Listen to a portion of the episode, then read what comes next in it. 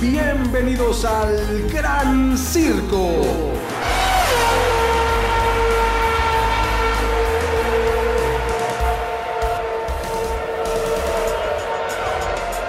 ¿Cómo están? Bienvenidas, bienvenidos al Gran Circo, este espacio dedicado completamente a la Fórmula 1.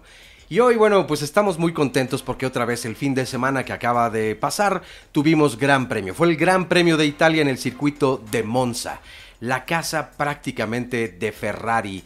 La casa, bueno, yo diría que también en gran parte de la Fórmula 1, porque, a ver, Nace en Inglaterra todo este deporte, pero Italia ha sido un promotor enorme de todos estos bólidos de la escudería, evidentemente del cabalino rampante, pero también Alfa Romeo es italiana, en fin, son Alfa Tauri. Alfa Tauri. Entonces, son muchos los participantes y en Italia se vive este deporte de una forma enorme. Y los tifosi, lo, lo sin duda alguna, lo destacaron también este fin de semana. Pero mi querido César Olivares, ¿cómo estás? Te saludo con mucho gusto igualmente a todas las personas que nos acompañan. Te saludo con mucho gusto, Oscar, también y a todos ustedes que nos ven aquí y nos acompañan en el episodio del Gran Circo.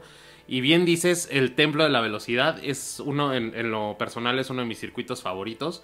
La temporada pasada tuvimos ahí una escena muy importante que quedó para la historia. Dramática. El monoplaza de Max Verstappen subido sobre el de Hamilton. Entonces, este fin de semana la expectativa es ahora qué va a pasar, qué, qué, nos va a dar esta, esta, este circuito, esta carrera.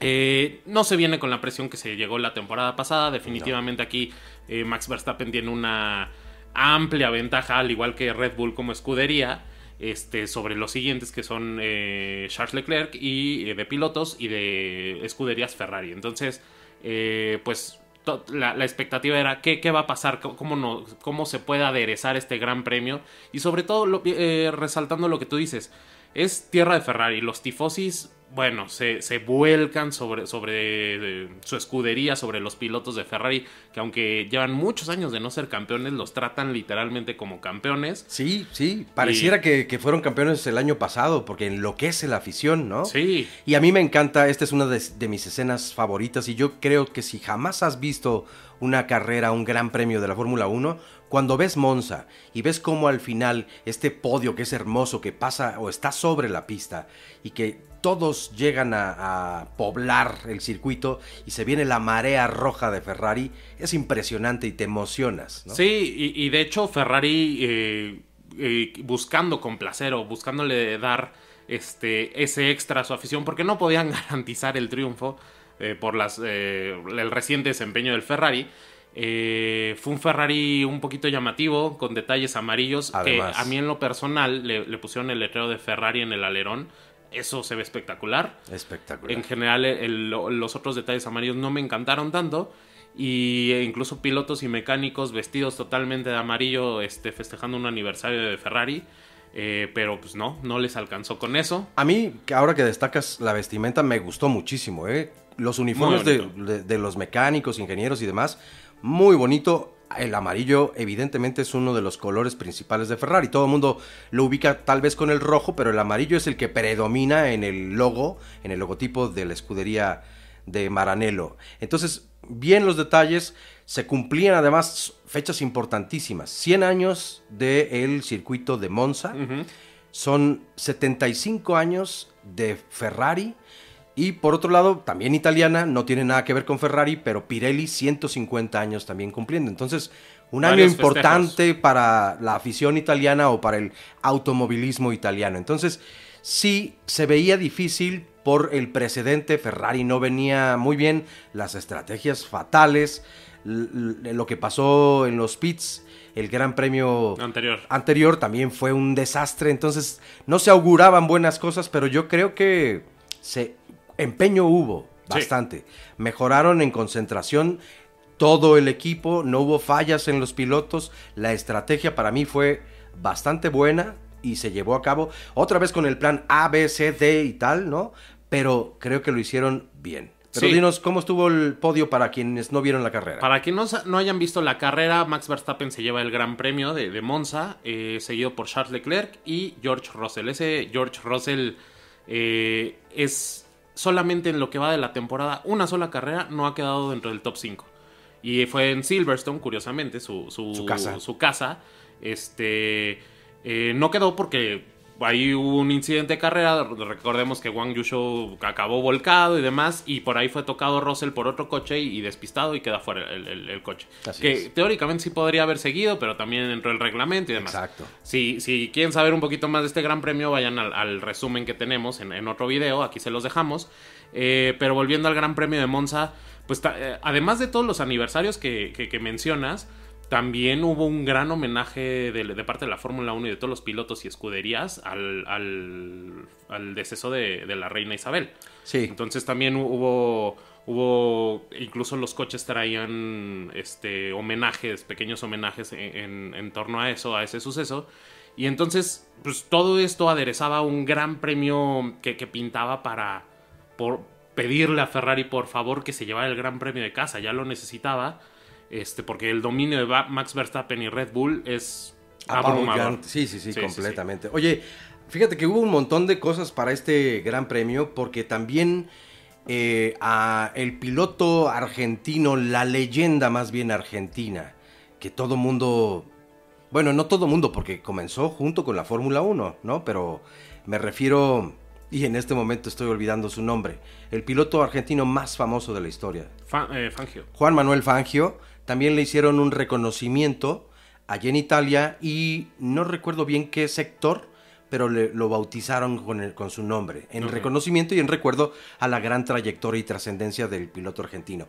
Y por otro lado, a Fernando Alonso, al, piloto asturiano. Al rey de España. Al y le dieron un reconocimiento. Este es el Confartigianato Motori. Le hace un reconocimiento a pilota del año, o sea, piloto del año, ¿no? A Fernando Alonso, reconociéndole la gran calidad que tiene el piloto asturiano, que sí, desde luego, pues no ha puntuado como ha querido, desde luego, esta temporada, pero ha tenido una campaña bastante buena y desafortunadamente la racha que venía cumpliendo Fernando Alonso por un problema ahí en el motor, una falla técnica, pues termina abandonando este Gran Premio de Monza. Sí, y también ahorita que mencionas a Fernando Alonso, también hay, hay un número importante. Eh, va a ser el piloto con mayores grandes premios eh, en los que ha participado en la em- historia de la Fórmula 1. Ya empató con este Gran Premio de Monza, empató a, Kimi, Raikkonen. a Kimi Raikkonen. El siguiente Gran Premio que es Singapur, Singapur. me parece eh, lo va a superar y se va a convertir en el piloto con más grandes premios en la historia de la Fórmula 1. Es, el piloto que más ha corrido en la Fórmula 1. Entonces, Bravo, Fernando. Felicitaciones para Alonso. Ya, me, ya me imagino cómo estarás. No, sí, ese día hay fiesta. este, pero eh, eh, em, siguió la quali del, del Gran Premio eh, la pole position se la lleva Charles Leclerc. Charles Leclerc. obviamente fue una bocanada de aire para los tifosis y la, escudería de Maranello. Es su octava, ¿eh? Sí. Sin embargo, después de la quali eh, salieron muchas penalizaciones para muchos pilotos. Algo que es lamentable es que no puede ser que la FIA no tenga un sistema automatizado para decir, oye, ¿cómo es posible? Eh, tal coche penaliza o tal piloto penaliza, se recorre a tal posición. Incluso Esteban Ocon tuiteó. Eh, oigan, ¿alguien sabe en qué lugar salgo mañana? Ah. Porque la misma FIA no le podía dar una respuesta. Entonces, oh. todos estaban con la incertidumbre. Alonso creía que salía en séptimo, resultó que salió en sexto.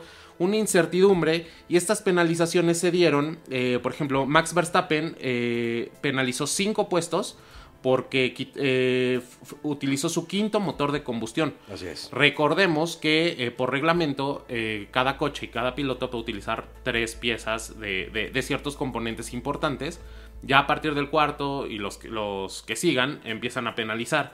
Checo Pérez penalizó 10 puestos porque es el cuarto, el cuarto motor de combustión y también cambió la caja de cambios. Valtteri Bottas 15 puestos porque es su sexto motor, séptimo turbo séptimo MGUH y sexto escape. Eh, Carlos Sainz es el quinto MGUK y tercera batería. Él penalizó 15 puntos más 10 de la caja de cambios. Y, eh, perdón, no puntos, eh, posiciones.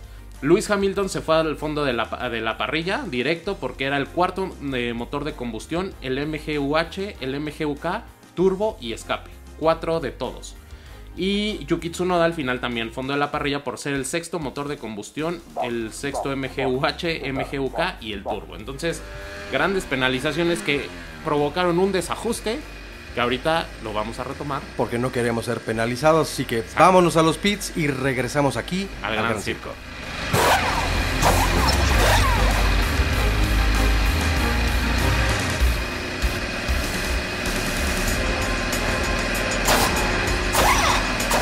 Pues ya estamos aquí de regreso en el Gran Circo y eh, comentamos de las penalizaciones que movieron mucho la parrilla de salida. La parrilla de salida del Gran Premio de, Italia, de Monza.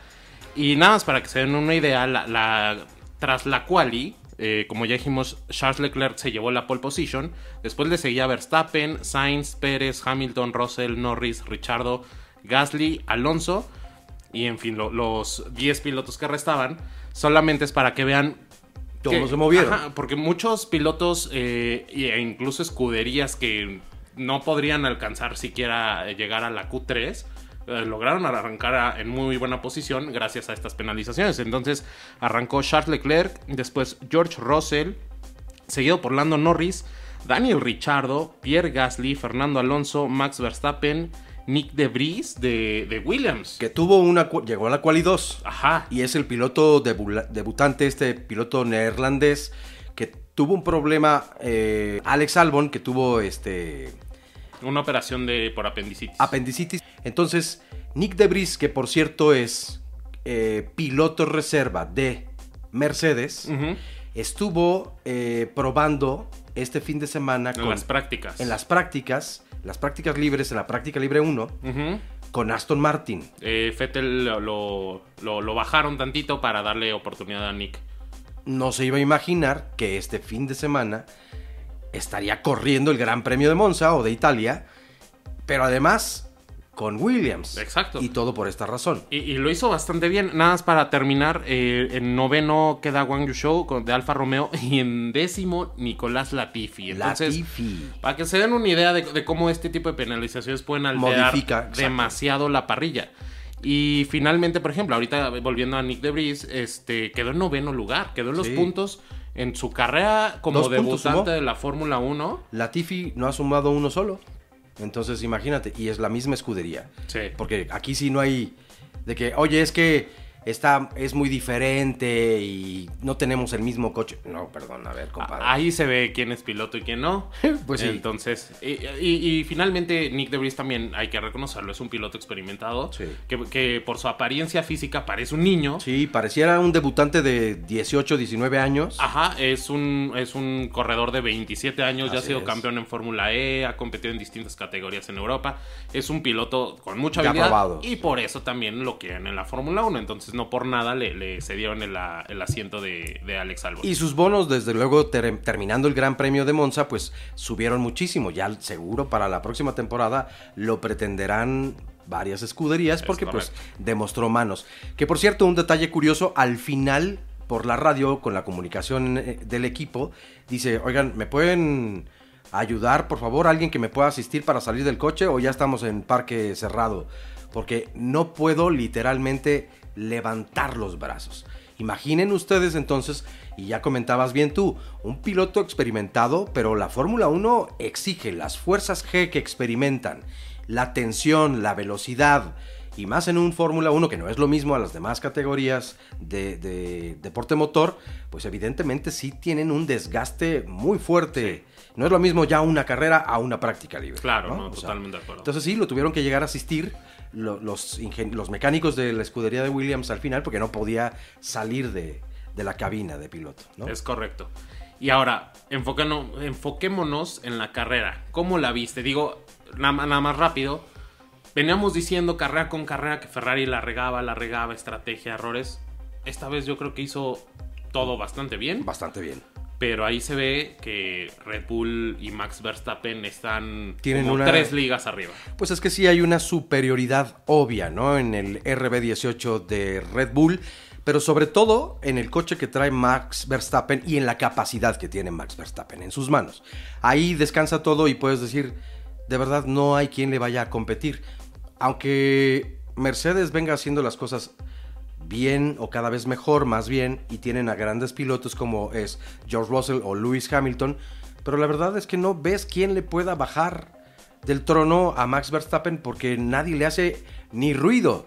Y ojo que aquí arranca Max Verstappen en sexto lugar de la parrilla y termina rápidamente remontando varias, varias posiciones después de la arrancada y entonces eso hace que las cosas pues sí se pongan al rojo vivo en un principio de la carrera, pero una vez... No, perdón, corrección, arranca en, séptimo. En séptimo, Cierto, eh, Detrás de Alonso. Detrás de Alonso arranca, pero entonces tiene buenos movimientos y como decía, pronto ya alcanza prácticamente a todos, se coloca en tercer lugar, ya nada más le restaban entonces Joe Russell tres vueltas. y Charles Leclerc y entonces la carrera fue más o menos sencilla. A ver, pero necesitas las manos de Max Verstappen y también el coche que trae. Pero a ver, aquí sí Checo no traen el mismo coche, pero se ve una diferencia notoria, completamente. Entonces es muy distinto a cómo conduce de verdad su vehículo Max Verstappen. Lo hace fantásticamente bien. Cuando se equivoca su equipo, él repara el daño. Cuando él mismo se ha equivocado, que ha dado un trompo, también está su coequipero, Checo Pérez. Ha sido un trabajo o más bien ha hecho un trabajo importantísimo y ha sido un punto clave en la escudería para que Max también tenga el lugar tan destacado que tiene, pero no podemos olvidar de la capacidad del piloto neerlandés. Entonces sí, Max, nuestros respetos, para mí ya tiene más o menos ganado, suma hasta este momento el piloto neerlandés. Suma en el campeonato de pilotos, las cosas están así. Tiene 335 puntos. Esta es su séptima o novena carrera al hilo ganando un primer lugar. Eh, me parece que es su novena carrera. Sí, creo que es la, novena carrera. Tiene 11 carreras ganadas en esta temporada. Se acerca a un récord importante que tienen en este momento Michael Schumacher y Lewis Hamilton, que son los únicos pilotos que han logrado 13 victorias en una temporada. No, perdón, son Michael Schumacher y eh, Sebastian Vettel quienes poseen este récord. 13 carreras llegando en primer lugar en una temporada. Max Verstappen tiene 11. 11 al día de hoy. Está a dos de empatar ese récord, pero para como están las cosas, bien podría rebasarlos y entonces obtener ya uno de los récords más complicados que pueda haber en la Fórmula 1, pero ahí va la cosa. Entonces les decía, esta es la ventaja que tiene. Son en este momento, ya había hecho yo la cuenta matemática de cuántos puntos hay de distancia entre uno y otro.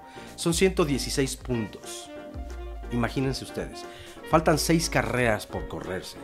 Es decir, hay uh, una probabilidad, son, me parece, 150, no, 160. Ahora hago bien la cuenta matemática de cuántos puntos hay por correr. Bueno, rápidamente. 6 por 26. Estamos a, un minuto de aterrizar. A menos, yo como a 5 minutos. Perdón, una corrección.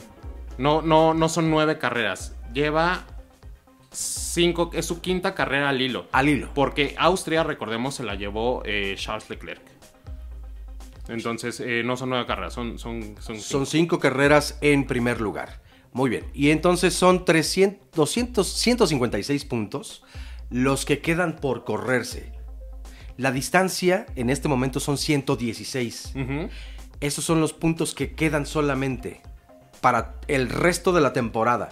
Es decir, que está prácticamente a una carrera. Se podría coronar en Singapur. Si, si, suma entonces 25 o 26 puntos, que son los máximos posibles, por la vuelta rápida, que esta carrera la obtuvo Checo Pérez entonces prácticamente ya estaría coronado Max Verstappen. Así de impactante es su desempeño en esta temporada. Y lo que resta de la carrera aún así se corona en Singapur, seguramente él va a ir por la victoria. Ah, bueno, sí, me queda también. Porque ya eso, aunque ya tiene el, campeonato, tendría el campeonato en la, en la bolsa, pues batir récords no, no está de más. Entonces... Eh, desgraciadamente a, mí esta temporada, yo, tenía mucha expectativa de, esta temporada por todo el cambio de reglamentación, los nuevos coches, etc. Eh, sin embargo, el dominio de Red Bull parece absoluto. Eh, Ferrari una vez más, pues no, no está ni cerca. Este, aunque digo, ahorita en segundo lugar también corre un, un, grave peligro de que Mercedes le arrebate el segundo lugar, porque Mercedes ha venido de menos a más Y, la diferencia en, en, cuanto a... A, puntos en, en, campeonato de constructores está Ferrari 406, Mercedes-Benz 371 puntos. 25 puntos. 25, 25 puntos. O sea, realmente es nada, ¿no? Para lo que resta de temporada, no, perdón, 35 puntos. 35 puntos. Sí, tienes toda la razón. 35 hoy, disculpen que hoy andamos. es que bueno, no, somos matemáticos, eso ya está más que aclarado. ¿no? Sí, no. Ya para no seguirla regando, vamos a cambio de llantas y regresamos al tercer bloque de este episodio del Gran Circo. Regresamos.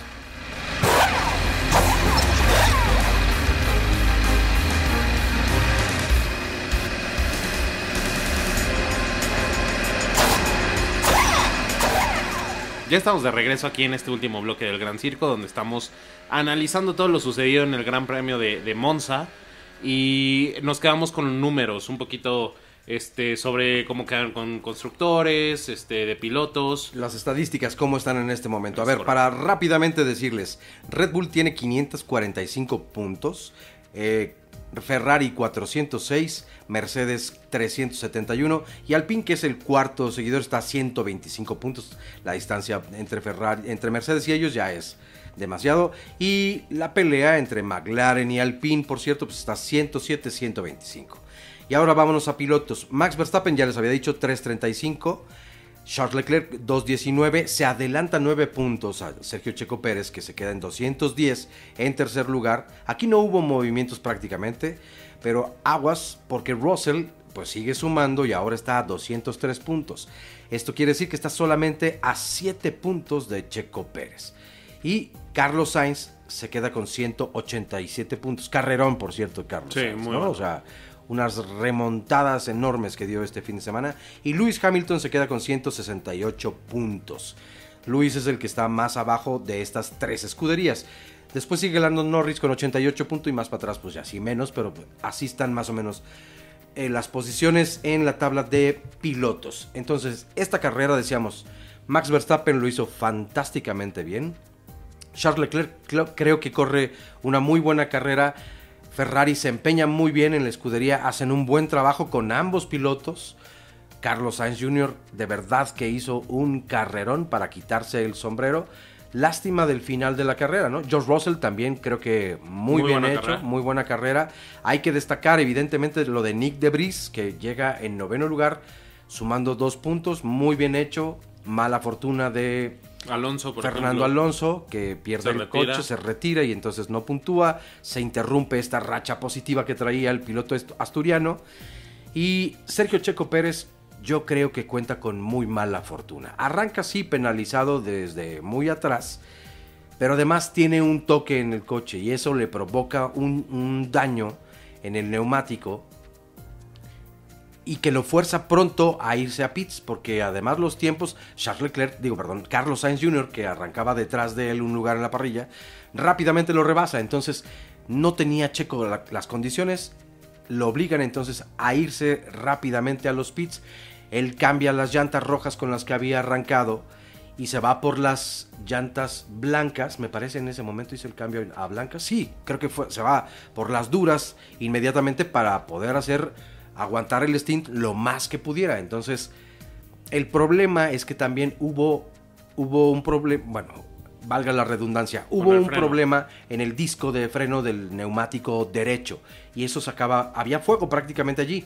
Y no se apagaba por, por, la poca refrigeración que tenía. Exactamente, lo pudo controlar Sergio Checo Pérez y la verdad es que tuvo un stint bastante bueno, hizo, recuperó varias posiciones, pero no es el neumático más veloz. Y otra cosa que hay que destacar es de verdad el diseño que ha hecho Adrian Newey en la escudería de Red Bull, porque por eso no pueden ni Ferrari ni Mercedes contra ellos. Porque es el coche que además de menos por poising, eh, que fue el tema de gran parte del primer sector de la temporada, que afectó a varios coches, principalmente a Mercedes, además ha logrado que el diseño de este coche, de esta temporada, tenga una menor degradación en las llantas. Porque tú piensas, oye, Ferrari tuvo una buena estrategia, pero degradan más sus neumáticos. Exacto. Los de Red Bull degradan menos. Eso le permitió entonces a Checo Pérez también tener un stint bastante largo con las llantas duras y poder entonces irse después por otro cambio. Porque normalmente en Monza vas a una parada. Irte a dos prácticamente es pegarte un tiro en el pie porque todos van a una, entonces no los vas a alcanzar. Aquí le permitió entonces a Checo esta oportunidad y mala fortuna, que justo después, unas vueltas después de que él para en pits, safety car. Exacto. Que allí no nos gustó a muchos, pero bueno, no es de que te guste, pues son las condiciones, ¿no? Y entonces eh, ¿Quién fue? Creo que eh, Sebastián Vettel el que tiene que detener el coche. Sí, fue el primero que, se tuvo que, que, detener y por eso entonces sale el safety car. Y esto entonces auguraba pues grandes emociones para la carrera, porque entonces se podrían retomar o, dar los cambios. ¿no? Y al final eh, hubo uno o dos safety cars. Hubo solamente un safety car. Ah, no, entonces no fue Sebastián Vettel. Fue, ese fue Virtual Safety Car y el, último safety car fue por Daniel Richardo. Exactamente. Un McLaren, un McLaren que, por Daniel ya no pudo seguir. Así es. Y el problema es que la carrera acaba con safety car. Yo creo que eso nos deja un, mal sabor a todos porque es...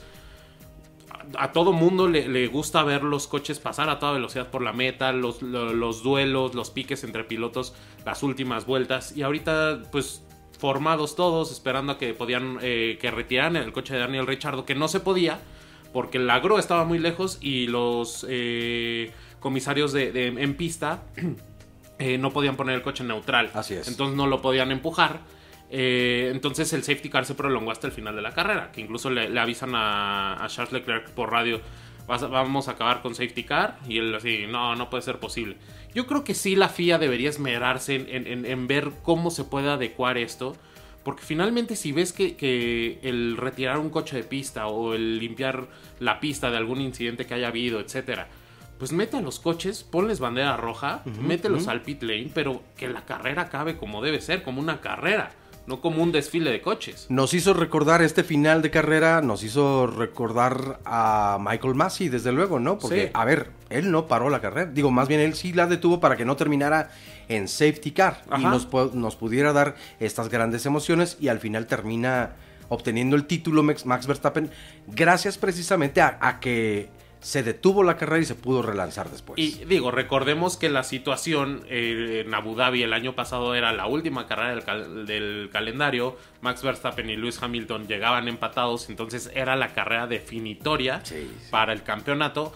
En esta ocasión no, el campeonato está bastante definido, pero de todos modos una carrera no, no tiene por qué acabar así. Entonces eh, yo creo que sí deberían ajustar ciertos... Eh, protocolos en la FIA, tales como qué pasa cuando lo del safety car, eh, sobre todo en, las últimas vueltas, y también ya, ya comentamos lo de la quali, los movimientos, las penalizaciones. Las penalizaciones que hubo, que la verdad sí hay un gran problema porque tú como escudería, o sea, e, esta, la formación definitiva, la, parrilla de salida oficial, la dan a las 13 horas, a la 1 de la tarde. La carrera arranca a las 3. Entonces tú le das solamente dos horas a, la escuderías, a, la a todas las escuderías para planear su arrancada y la estrategia de carrera es muy poco tiempo. La verdad es que sí hubo quejas tanto antes de arrancar el Gran Premio de Italia como al final terminándolo con un safety car. Claro. Porque sí se auguraban grandes emociones. A ver, y además también afectas entonces la estrategia de los equipos. Fíjate,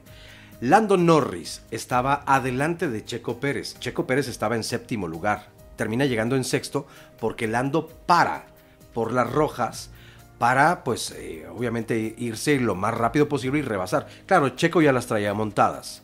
Entonces, digamos que es una, una posición que sí le gana o más bien le regresa a Checo Pérez.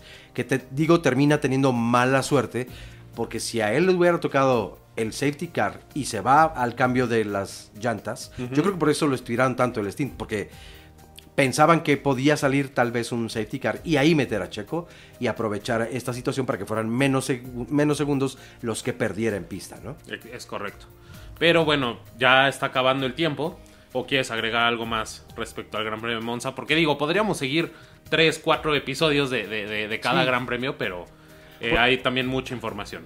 Así es, pues yo creo que ha sido un, eh, Gran Premio de Italia, no con muchísimas emociones, con muchísimas expectativas, sí, pero fue una carrera donde al final mucha gente podría decir, ah, ganó otra vez Max Verstappen. O sea, no pasó absolutamente nada nuevo a lo que ha venido pasando ya desde hace cinco carreras. Y, ese sigue siendo el principal problema de la Fórmula 1, que si no era Luis Hamilton, bueno, si no era Schumacher, era Luis Hamilton, si no era Luis Hamilton es Max Verstappen. El chiste es que no hay tanta competencia como debería o nosotros aficionados esperamos que haya. Que de repente una carrera pueda ganar a alguien totalmente inesperado y, que el duelo por el campeonato no sea un duelo entre dos pilotos, sino a lo mejor entre cuatro, entre cinco pilotos, que, esté más cerrado. Eh, sin embargo, yo creo que la Fiat necesita seguir trabajando en estas modificaciones para adecuar la Fórmula 1 a, enriquecer el espectáculo, que finalmente es su principal propósito. Este, pero bueno, ya bandera cuadros. Entonces, eh, hoy es la última pregunta para esta belleza.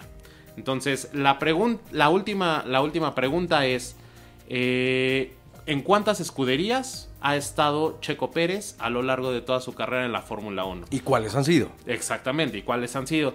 Recuerden que este volante nos los proporcionan nuestros amigos de PropCene, es para todos ustedes. Eh, en nuestro Instagram están todas las bases para, para, para, participar. El día de hoy es la última pregunta. Recuerden que son cuatro, entonces quien, si no tienen alguna vayan a revisar los episodios anteriores y eh, completen todos los requisitos para participar por este volante para que se lo puedan llevar a su casa. Muy fácil llevarse este bello volante, réplica del volante de Checo Pérez. Esta semana no hay pronósticos porque hay dos semanas de descanso y después tenemos el Gran Premio de Singapur.